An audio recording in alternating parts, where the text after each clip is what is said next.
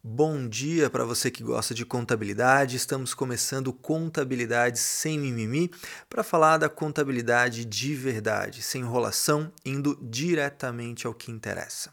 Aqui é o Caio Melo e eu quero trocar figurinha com você hoje sobre estar no presente ou no passado do nosso cliente. Como assim? É, o principal ponto que eu gostaria de, de trazer para você, para uma reflexão breve, é que o contador, historicamente, ele fica no passado.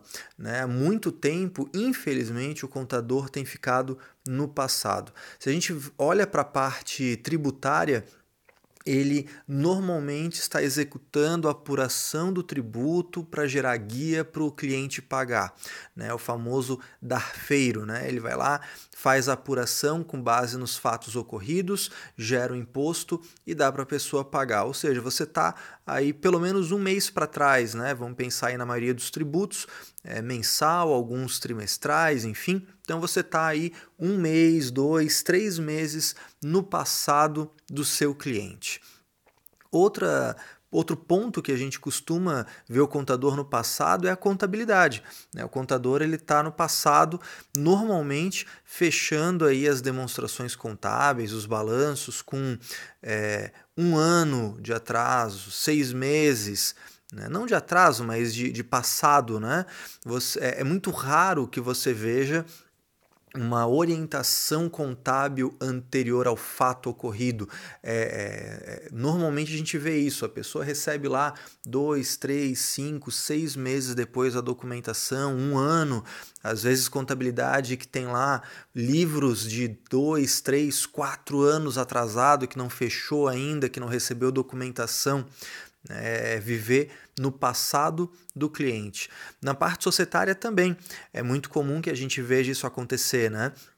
O cliente, ele, ele até busca orientação, às vezes de um advogado, às vezes de um colega, às vezes dá um Google, né?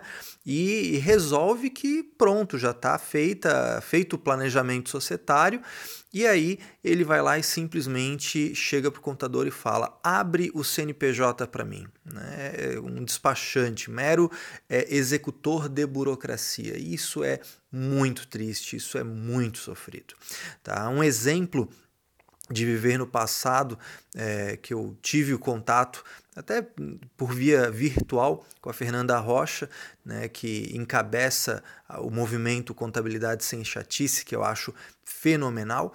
Né, ela esses dias publicou numa rede social lá sobre uma empresa que pegou uma recebeu uma oferta de crédito de um banco, né, aquela, aqueles SMS que vêm, ah, olha só, aproveite para você turbinar o seu negócio, etc. Aí o que, que é o lugar mais comum? O empresário recebe isso, toma a decisão de pegar ou não pegar aquele crédito e depois chega a documentação para o contador registrar o fato já ocorrido. Né? Ele não, por que, que ele não buscou o contador para tomar essa decisão? Né? Por que, que o planejamento tributário cai no colo normalmente dos advogados, mas o contador não participa tão ativamente disso? Por que, que a o planejamento da construção de uma sociedade não tem um lugar à mesa o contador. Por que, que na, na, na, na elaboração, na, na arquitetura das operações, não se verifica qual a melhor maneira de fazer aquilo, conversando também com o contador. E depois chega a bucha para contabilizar. Isso quando chega, né? Quando o documento chega, quando a informação chega, porque o contador ele está lá no passado, né? Ele está lá no, no, muito longe do fato acontecendo. Né? Isso é, é muito complicado, é muito ruim para a nossa profissão. E um movimento que a gente tem visto é, cada vez mais, e hoje não é mais uma exceção, hoje parece, né? Historicamente a gente vê o contador no passado e dá a impressão de que está todo mundo no passado. Não tá. Tá? Abre a janela, olha para fora, note os colegas de profissão, cada vez mais as pessoas estão se ligando nisso. O contador tem que estar no presente. Quiçá no futuro, eles têm que estar, eles têm que estar no presente do, do, do seu cliente, ele tem que participar do planejamento, ele tem que participar da elaboração das práticas, ele tem que participar revisando se as práticas atuais estão corretas e orientando a empresa para um caminho mais próspero. E sem demagogia, sem pensar aqui só em conto de fada, inclusive pensando no próprio bolso do contador, porque se o seu cliente tem mais lucro, se o seu cliente prospera, você também tem mais lucro, você também prospera. E, e, o cliente feliz, e a gente sabe que a felicidade, dinheiro pode não comprar felicidade, mas estando com o bolso cheio é mais fácil encontrar essa tal felicidade. Um cliente mais feliz tende a reconhecer o trabalho, a diferença que você fez para essa prosperidade e o seu honorário indiscutivelmente pode ser melhor. Vou dar mais um exemplo que eu, eu, gostaria de compartilhar com você nesse podcast sobre essa importância de estar presente e talvez até para ilustrar algo mais prático. Eu tenho um amigo, é, e além de amigo cliente, o Fernando Castro, ele encabeça junto com a sua irmã as organizações Castro em Minas Gerais, um escritório de contabilidade bem tradicional, e ele executa a contabilidade, entre outros tipos de clientes, para um nicho muito específico, que é o da área imobiliária, incorporadoras, loteadoras, construtoras, e ele busca, com o meu serviço especializado de consultoria de orientação, uma segurança extra para poder prestar um serviço de alta performance para esse nicho específico de clientes que ele atende. E olha só que interessante, caso você esteja aí pensando, ah, Caio, mas não dá para fazer isso na prática, é difícil. Assim, pode ser difícil, mas dá para fazer. Aliás, ser difícil tem duas boas notícias aí dentro, né? Primeiro, não é todo mundo que faz, e se não é todo mundo que consegue fazer ainda, você tem a oportunidade de se diferenciar. E a segunda boa notícia é que se é difícil, é possível. E se é possível, por que, que você não vai conseguir? E esse meu amigo, Fernando, das organizações contábeis Castro, ele é, tá, se deparou com uma determinada situação em que o cliente buscou ele para arquitetar, para planejar do ponto de vista societário e tributário, uma determinada operação. Né? Ia fazer um empreendimento, estava sempre fazendo de um jeito, mas buscou orientação no seu contador para fazer de outro jeito. Na verdade, para validar se poderia fazer desse jeito, ou se haveria um melhor, quais os prós, quais os contras.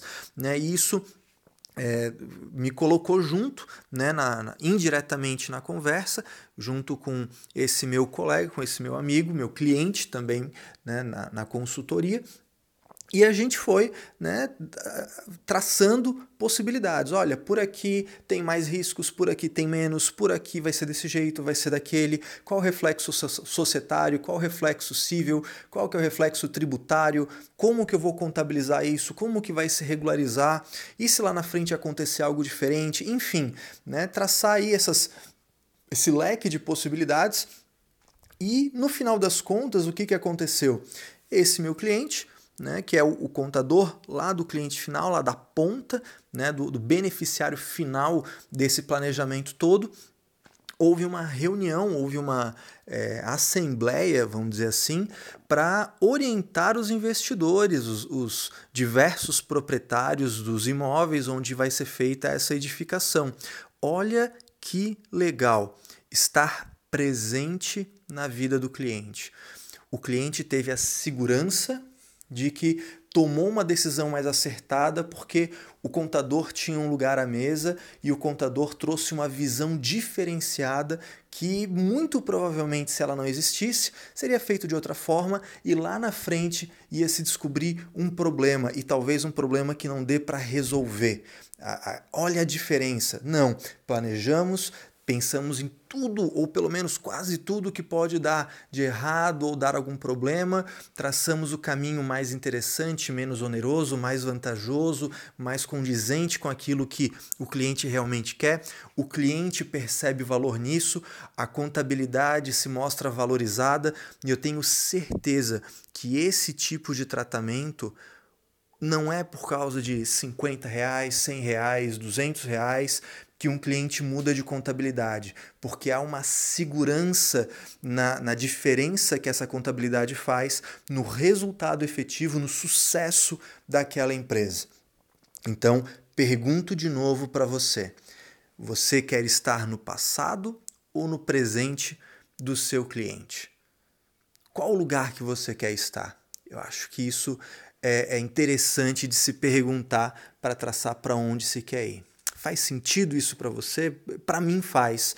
Né? Acho que é uma, um pensamento importante de se colocar aí presente no dia a dia das contabilidades que estão se reinventando, tá certo? Se você gostou disso, por favor, ajude a multiplicar esse conhecimento para que mais pessoas elevem o padrão da contabilidade junto com nós todos.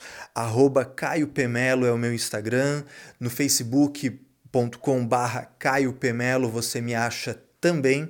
Além disso, eu de 6 a 9 de agosto darei um curso online ao vivo, uma imersão de 16 horas para destrinchar a contabilidade imobiliária. Então, se você gosta desse tema, oportunidade, eu dou três vezes por ano só esse curso online ao vivo, em que eu compartilho todas as informações, planilhas, planos de conta, enfim, é, é uma, uma verdadeira reviravolta para quem quer se especializar nessa área. Se você está afim, acessa lá itcnet.com.br.